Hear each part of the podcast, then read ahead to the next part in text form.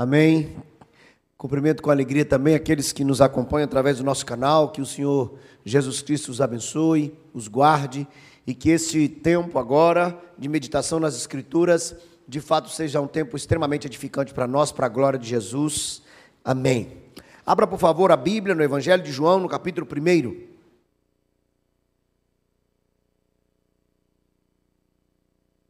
Evangelho de João, capítulo 1, eu lerei a partir do verso 35 até o final do capítulo.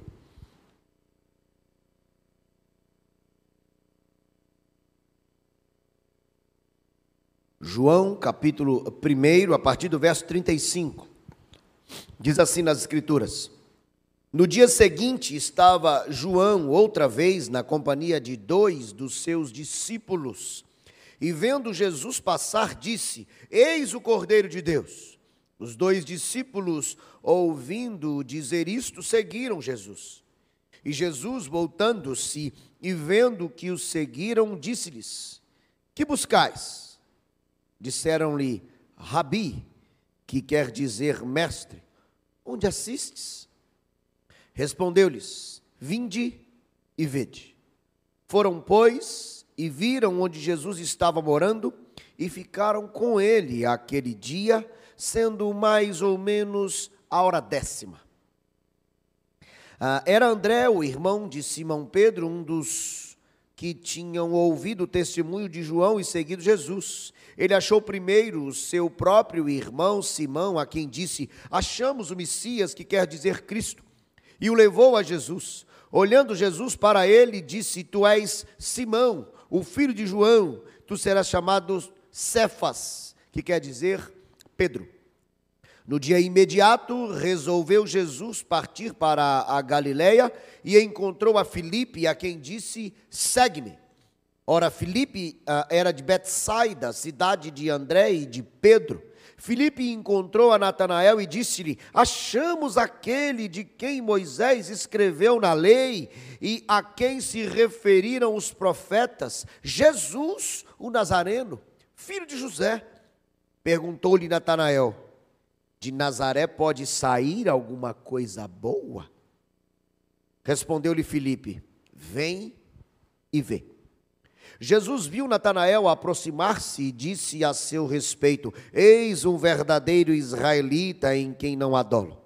Perguntou-lhe Natanael: De onde me conheces? Respondeu-lhe Jesus: Antes de Filipe te chamar, eu te vi quando estavas debaixo da figueira. Então exclamou Natanael: Mestre, tu és o filho de Deus, tu és o rei de Israel.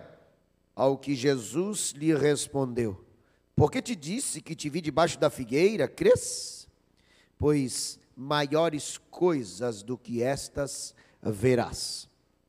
E acrescentou: Em verdade, em verdade vos digo que vereis o céu aberto e os anjos de Deus subindo e descendo sobre o Filho do Homem. Louvado seja Deus pela Bíblia e pelo privilégio que temos de meditar nas Escrituras. É, esta porção me chamou tremendamente a, a atenção sobre, eu, sobre aquilo que eu considero ser básico ou óbvio na, na vida do cristão, o cristianismo. O que é o cristianismo? Na verdade. Como podemos definir cristianismo? Para você, o que é cristianismo? Para você em casa, através do nosso canal, onde quer que você esteja, o que é cristianismo? Pastor, mas isso é tão óbvio. Será? Será que é tão óbvio na prática? Eu não estou falando do conceito simplesmente, mas daquilo que temos como conceito e que ah, podemos identificar na prática das nossas vidas, ou daquilo que se faz em nome do cristianismo. Eu quero ah, lembrar-lhes sobre o Evangelho de João como um todo. Eu quero destacar, pensando no contexto do, do livro, apenas um ponto que para mim é primordial, não apenas no, no, no, Evangelho, no quarto Evangelho, como é também conhecido, mas também para a reflexão desta manhã. Uh, e eu estou falando sobre o propósito uh, principal que justifica a lavratura das palavras aqui ah, do quarto evangelho, o evangelho de João.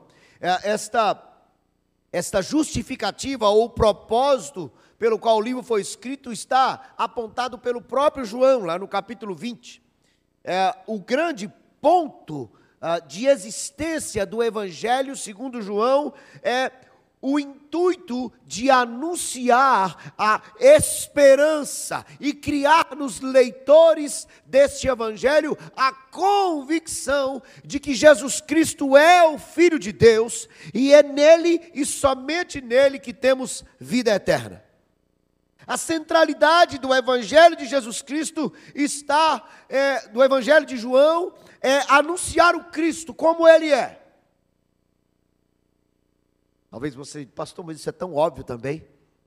Talvez o seja. Mas isso é importante para que compreendamos a Bíblia como um todo, mas em particular a reflexão ah, da manhã de hoje. Por favor, volte os olhos para o texto aí. É, logo no início da, do, do, do, texto que lemos, temos um registro ah, contextual também. Como é que inicia o verso número 35? O verso número 35 começa como? No dia, no dia seguinte. Aqui nós temos um, um, um, uma identificação, um apontamento do momento da história em que estas palavras que se seguem aconteceram. Dentro desse contexto geral, ele está falando um dia depois de um momento em que Jesus Cristo foi batizado. E não é simplesmente ah, do registro deste momento, mas é da importância dele na história, principalmente considerando o reconhecimento público de quem Jesus Cristo era.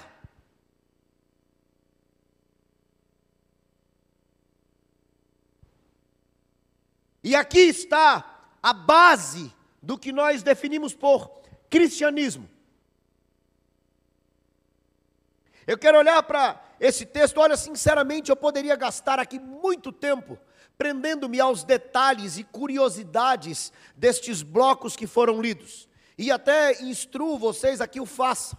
Mas não pretendo entrar em tantos detalhes porque eu quero a, a minha intenção na manhã de hoje é chamar a atenção da gente sobre a grandeza do que temos diante dos nossos olhos, que é a verdade de Deus acerca do cristianismo ou do que é cristianismo.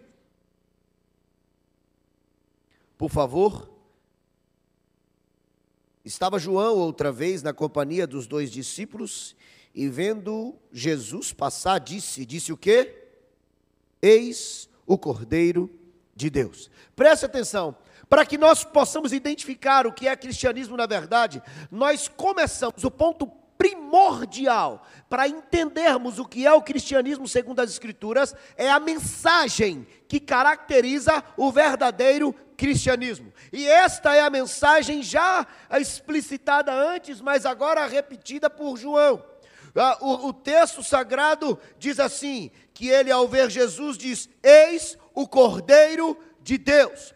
O verdadeiro cristianismo tem uma única mensagem central que é a pessoa de Jesus Cristo, quando ele é apontado como Cordeiro de Deus, isso nos remonta à história das Escrituras como um todo, do Gênesis ao Apocalipse.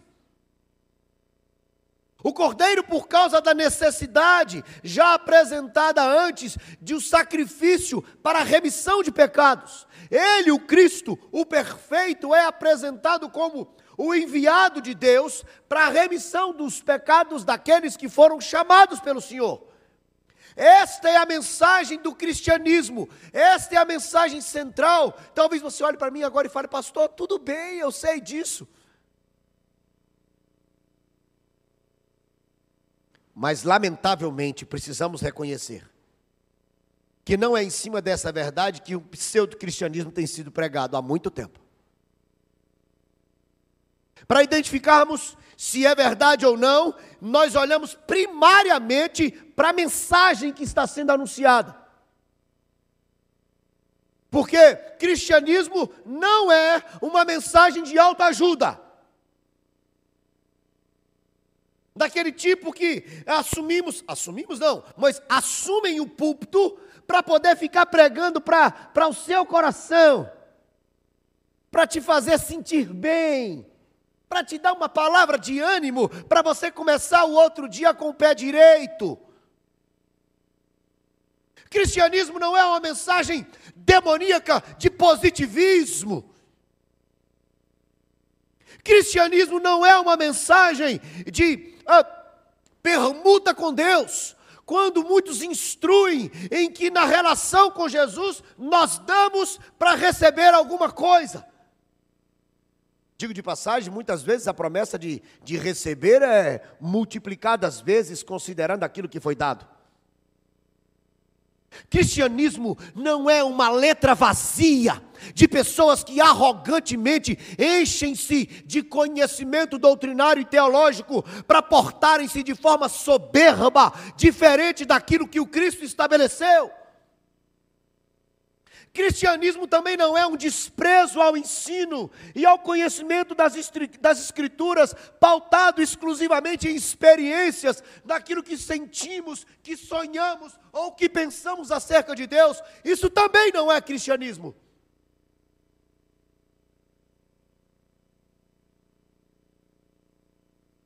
Cristianismo, cristianismo verdadeiro é, não traz para nós uma mensagem de satisfação, como aquele passar a mão acerca das coisas que estão erradas e apenas anuncia aquilo que há de esperança acerca da palavra do Senhor. Meu irmão, em nome de Jesus, nós somos convocados nessa manhã a refletirmos seriamente sobre o que é o verdadeiro cristianismo, e eu preciso dizer para você, sem titubear e sem perder tempo apontando uma série de outras mensagens equivocadas: cristianismo é Jesus Cristo como o Cordeiro de Deus para salvar-nos dos nossos pecados para a glória do nome do Senhor. Isso é cristianismo. Essa é uma mensagem dura, que não enche muito igreja, porque nós não estamos interessados simplesmente naquilo que é verdadeiro e não nos beneficia para a vida nessa terra. O cristianismo começa em Cristo, segue em Cristo e termina em Cristo, para a glória do nome dEle. Primeiro, sobre a mensagem do cristianismo. E depois é importante que nós entendamos o seguinte: sempre que alguém recebe ou é alcançado por essa mensagem, necessariamente, obrigatoriamente, responsavelmente, torna-se e deve se tornar um anunciador desta palavra, dessa mensagem. Porque ele fala assim: olha, se permanecerem em mim e as minhas palavras permanecerem em vós, dareis frutos. É obrigação de todo aquele que se julga cristão, que vive o cristianismo ou que diz viver o cristianismo prático, anunciar a verdade de Deus. E agora, quando nós seguimos na sequência do texto, ah, meus irmãos, eu queria ter pelo menos umas duas horas aqui para explicitar tudo quanto de precioso esse texto tem para oferecer. Mas eu vou apontar alguns alguns elementos de reflexão para que você depois possa debruçar um pouco mais e estudar nesse texto, porque já falamos da mensagem, agora eu quero falar da forma de anunciar essa mensagem. Observe o texto aí logo no início. O texto diz que João ah, Batista está, pastor Mateus o chamou aqui carinhosamente do arauto. Eu gostei da, da definição. João o arauto. João o arauto está com seus discípulos estando com seus discípulos de forma pública. Aqui nós temos um, eu vou usar uma mensagem, uma linguagem dos nossos dias, um evangelismo público. João está andando com seus discípulos, enquanto ele está andando na rua, as pessoas ali em volta, muitos estavam com ele, e Jesus está passando, e ele, à vista de todo, diz assim: Eis o Cordeiro de Deus.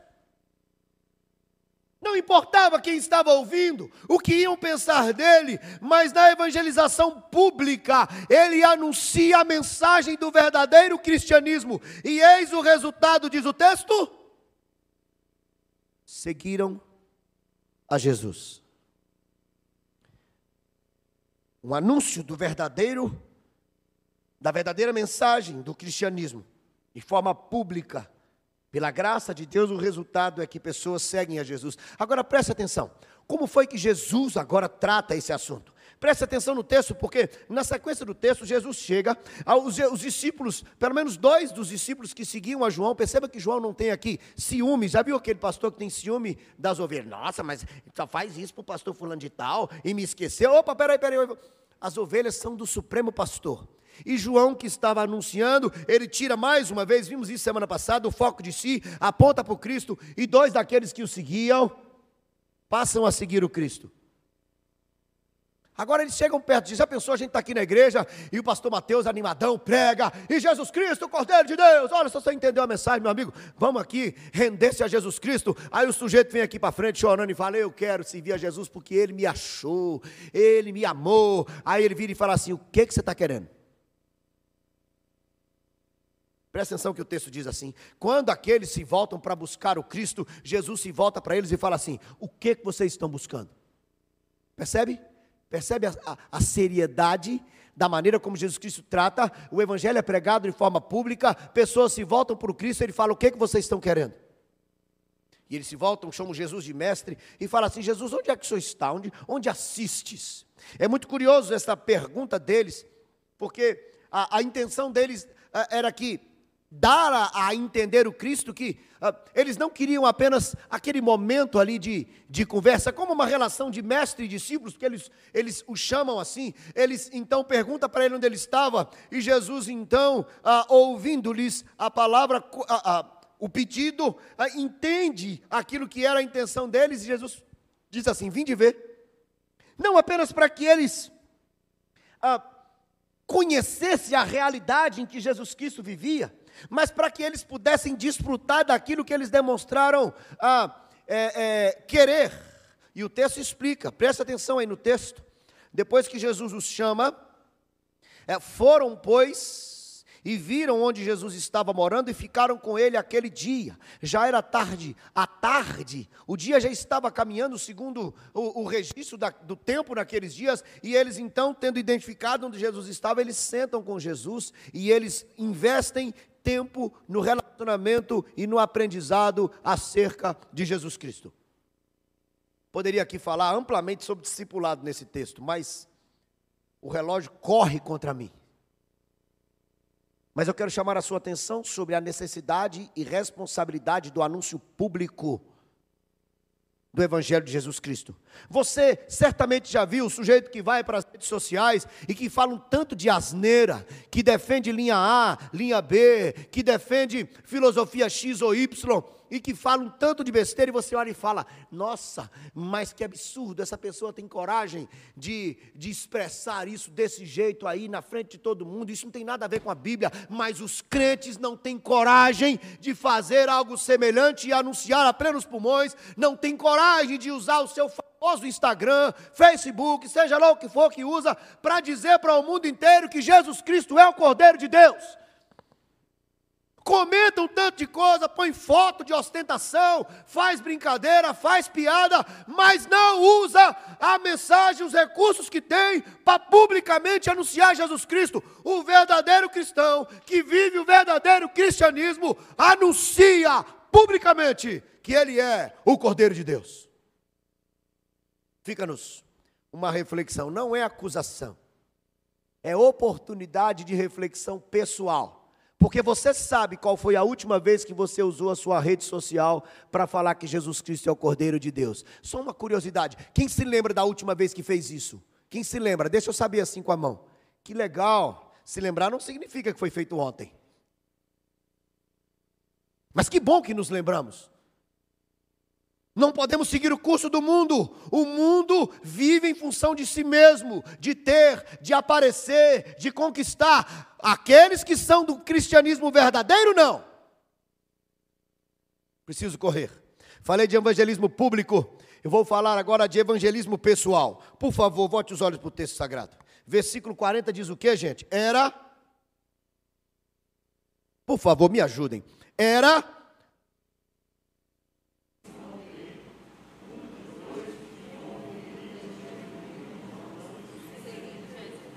Presta atenção aqui. O texto fala de André, que era um daqueles que estava com João o arauto. e, e que passou a seguir Jesus. Muito provavelmente o outro era João. Só que há, há, há controvérsia sobre isso, embora o entendimento é esse. Mas o ponto que eu quero destacar é o seguinte: ele, quem é ele? André. Ele achou primeiro quem, gente? Quem, gente, lê o texto, pelo amor de Deus? O seu próprio irmão Simão, a quem disse o quê? Achamos o Messias que é o Cristo. Preste muita atenção aqui. André, quando foi alcançado pela mensagem do Senhor, teve um encontro verdadeiro com Cristo, teve sua vida transformada pelo Cristo, ele imediatamente foi procurar para passar essa mensagem para frente, e ele de forma pessoal procurou quem? O seu irmão. Presta atenção que João, ao receber essa mensagem, o texto diz que ele achou, ele foi em busca de encontrar o seu irmão Pedro, e ele anuncia para ele: achamos o Messias. Messias é o é, é, hebraico e, e Cristo é grego, mas a mensagem é a mesma. Qual é a mensagem? Ungido de Deus. Quando ele recebe a mensagem verdadeira do cristianismo, ele não apenas ah, tem sua vida transformada, mas ele cumpre a responsabilidade de sair para anunciar essa mensagem. E onde essa mensagem começa a ser anunciada? Na própria casa, na família. Espera aí, que eu vou falar disso. Como foi que Jesus tratou isso? Se você olhar para o texto, olha aí, por favor. Quando Jesus, ah, olhando Jesus para ele, diz: Tu és Simão, o filho de João tu serás chamado Cefas, que quer dizer Pedro. Ah, Pedro é grego, Cefas, aramaico, significado? Pedra. Jesus muda não apenas a vida, mas o nome, para dar-lhe a ideia ah, de estabilidade, resistência, durabilidade. João Calvino, falando sobre este pequeno trecho, ele registra assim: me permitam. Ele promete a Pedro o que este jamais teria esperado. E assim exalta nele sua graça para todos os tempos, a fim de que seu estado anterior não testemunhe contra ele, uma vez que este sublime título proclama que ele foi feito um novo homem. Jesus trata Pedro conhecendo sua essência, mas eu quero lembrar você que antes dessa transformação tão profunda em Pedro e que se reflete de forma tão extraordinária na sua história, nós temos Deus na história ah, usando o seu irmão André, que nem teve um ministério tão ah, visível assim como Pedro, mas que, tendo recebido a mensagem, anunciou essa mensagem. E o grande destaque do seu evangelismo pessoal é que ele começa evangelizando o seu irmão dentro de casa. Presta atenção na seriedade disso. Às vezes a gente quer viver esse, esse evangelismo, essa vida do cristianismo fora de casa. Aí a gente quer viver isso na igreja e tem que viver mesmo. A gente quer sair para poder pregar o evangelho. Eu sempre esqueço como é que é o negócio. Me ajuda aí, pastor. Não adianta querer pregar na Bolívia se não pega para a Olívia. Olha aí que piada boa. Não é piada, não, isso é verdade. É jogo de palavras, me perdoe por ter diminuído a importância do negócio. O sujeito quer pregar a mensagem lá no outro país e ele não prega a mensagem para o irmão dele dentro de casa, para a esposa, para o marido, para o irmão, para o tio.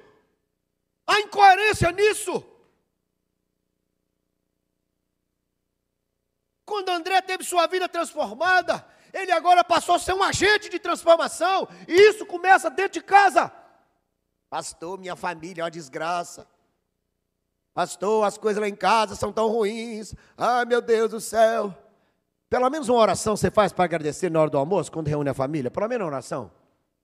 Sabe aquela que você faz? Gente, para, para de comer, nojento. Para um pouquinho.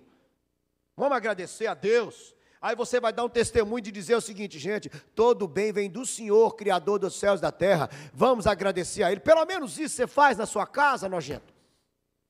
Não adianta reclamar da família. Ah, mas lá em casa a gente não tem diálogo. Lá em casa a gente não tem cheiro, não tem carinho. Eu sei que isso é horrível.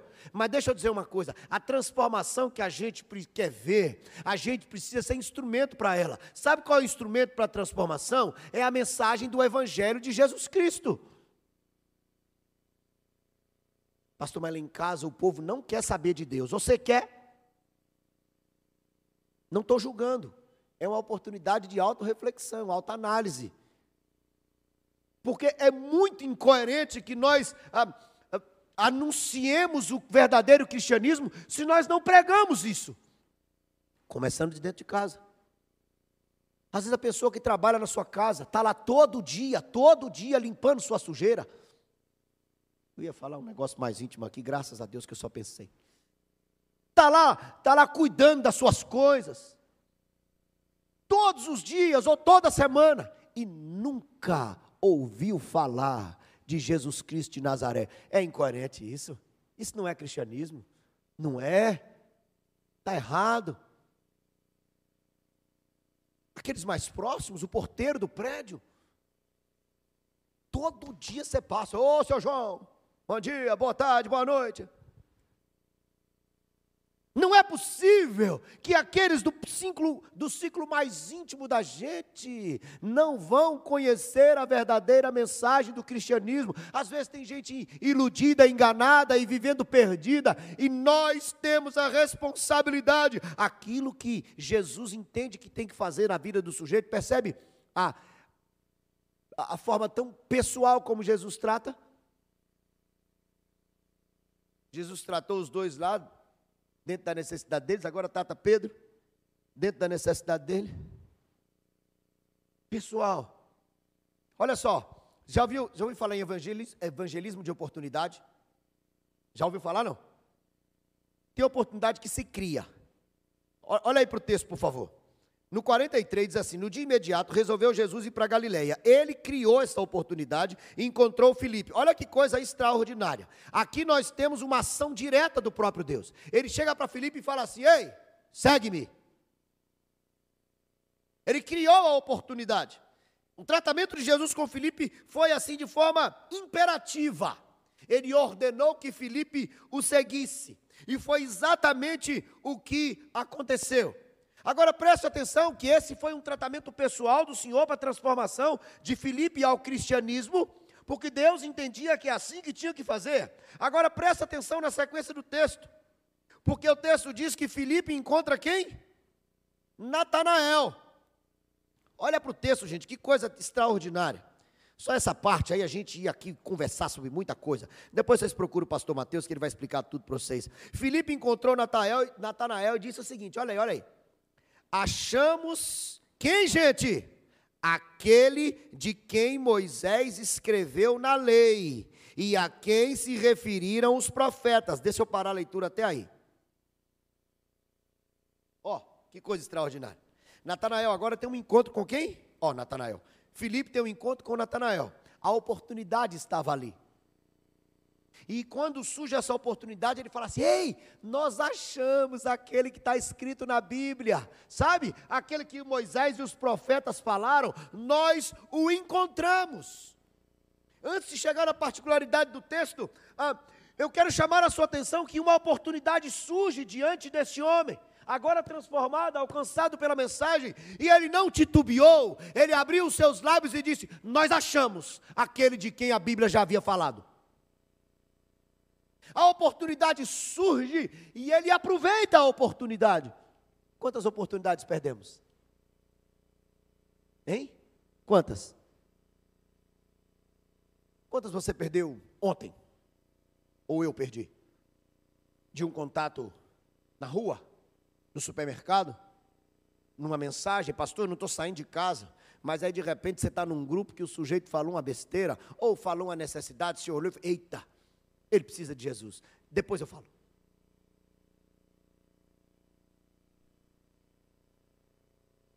Quem recebeu a verdadeira mensagem do cristianismo tem o seu coração queimando por essa mensagem e anuncia em todas as oportunidades que o Senhor lhe dá. Ah, mas eu não, eu não sei pregar igual o Senhor prega. Graças a Deus, que senão o povo não ia aguentar dois pregadores como eu. Mas você sabe falar? Já sabe. Mas eu não sei abrir a Bíblia para contar. Você sabe dizer o que Jesus fez na sua vida? Ah, isso você deve saber. Olha, fulano, eu vou te dizer uma coisa. Eu vivi assim vazio como você. Mas deixa eu te dizer, eu ouvi falar de Jesus Cristo de Nazaré. Ele mudou minha vida e ele pode mudar a sua. Deixa eu te contar um pouquinho disso aqui. Hã? Colega de trabalho? Da escola? Da universidade? Quem conhece o verdadeiro cristianismo prega o verdadeiro cristianismo. Agora, olha só que coisa curiosa, curiosa porque se você ah, prestou atenção, Felipe é um homem, passou a ser um fervoroso anunci, anunciador do evangelho, mas era um neófito. Tinha, conhecia pouco. Olha a sequência do texto, ele fala assim: Jesus o Nazareno, viu como é que ele chamou Jesus? Jesus, o Nazareno era de Belém. O filho de José era o suposto filho de José. Ele tinha um conhecimento aprofundado para poder já anunciar essas coisas? Não. Cheio de boa intenção. Primeira parte foi ótima, a segunda foi meio estranha. Natanael, também conhecendo pouco ainda, induzido até pelo equívoco do, do seu evangelizador, ele faz uma pergunta bastante ignorante e ele vira e fala assim: De Nazaré pode vir alguma coisa boa? Claro que existia um contexto social de desprezo à região, mas se ele conhecesse um pouquinho da verdade sobre o Cristo, ou um pouco mais aprofundado, ele sabia que sua pergunta não tinha qualquer procedimento. Como é que Jesus tratou com esse aí? Como foi que Jesus tratou com esse? Hã? Você já percebeu o texto? Aí o texto vai ensinar para a gente assim: olha aí. Antes disso, quando, quando Natanael faz essa pergunta para Filipe, Filipe fica todo desconcertado, Filipe não tinha resposta para dar. Felipe vira e fala assim: Vamos lá para você ver. Entendeu? Não? Vamos lá para você ver. Aí ele leva até Jesus. Aí quando ele chega em Jesus, olha aí, presta atenção no texto. Jesus viu Natanael aproximar-se e disse assim: Olha aí, esse é um verdadeiro israelita em quem não há dolo. Jesus, apesar da postura de Natanael, Jesus conhece-lhe o coração. E Jesus trata aqui um conceito equivocado de quem era de fato servo do Senhor, que fazia parte do povo de Deus. Ele está falando de gente que estava se rendendo efetivamente ao Senhor e que não estava confiado nas leis, na raiz ou na história. Aí Natanael, peraí, você me conhece?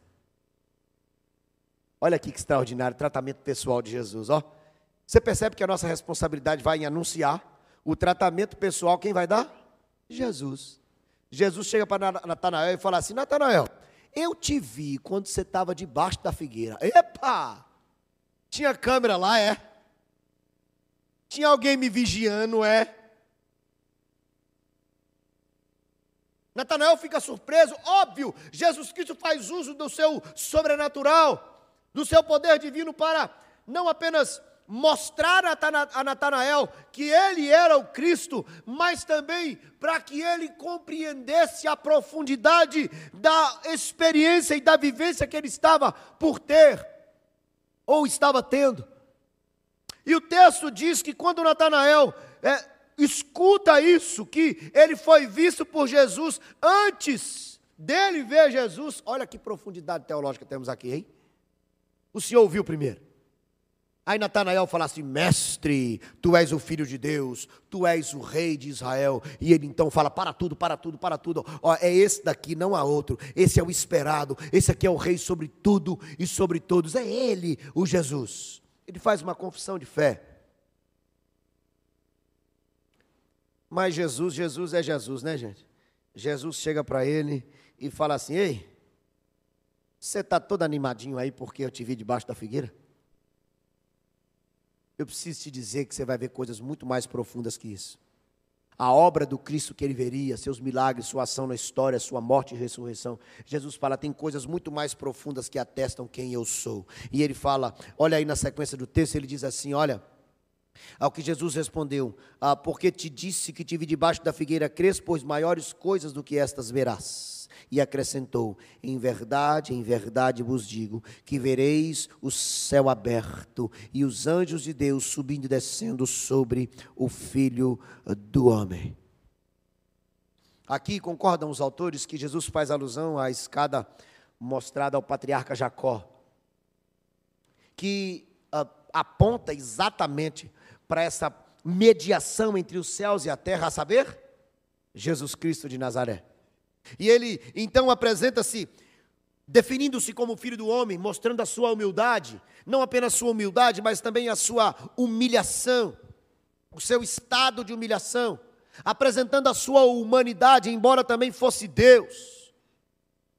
Aqui Cristo chama a atenção de Natanael para as verdades acerca de quem ele era. Ele trata aquele coração ainda ignorante, sincero, mas ignorante, é, sincero, mas ainda sem conhecimento profundo, e abre-lhe os olhos para que, muito mais do que as coisas espetaculares que enchem os olhos de qualquer ser humano, as coisas espirituais profundíssimas são aquelas que de fato marcam e mudam a vida da gente. Temos um cristianismo ah, sendo visto e identificado pelo conteúdo da mensagem, e o conteúdo da mensagem do verdadeiro cristianismo é o Cristo. E consequente responsabilidade está sobre aqueles que foram alcançados por essa mensagem seja anunciando de forma pública, pessoal, oportuna, seja da maneira que for, Jesus trata de forma pessoal com aqueles que são chamados, mas a sua igreja, aos cristãos, aqueles que levam o nome do Cristo, está a responsabilidade de anunciar a verdadeira mensagem para que o nome do Senhor seja glorificado no alcance dos eleitos e o cumprimento do propósito de Deus se estabeleça em nome de Jesus. Quem aqui é um verdadeiro cristão? Você, no nosso canal, é um cristão? Porque é muito fácil falar que é cristão. Outro dia eu conversava com uma moça que estava interessada no rapaz, e eu falei, e aí? O moço é, é crente? Ele falou, ele é um cristão. É, é, ele vai na igreja. É. Não é julgamento. É autoanálise. Sabe quem é cristão? Quem anuncia, quem tem e anuncia a mensagem do Cordeiro de Deus. É simples. É simples. É muito simples. Mas é a única verdade. Cabe-nos na manhã de hoje uma parada para reflexão sobre nós enquanto cristãos. Se nós não estamos anunciado, anunciando a verdadeira e única mensagem do cristianismo, talvez caiba uma séria reflexão. Podemos ser simpatizantes, amigos, interessados, mas cristão é somente aquele que foi alcançado pelo Cristo e que prega a mensagem do Cristo para a salvação daqueles que foram chamados pelo Senhor. Nós vamos orar neste momento. Vamos agradecer a Deus por Cristo.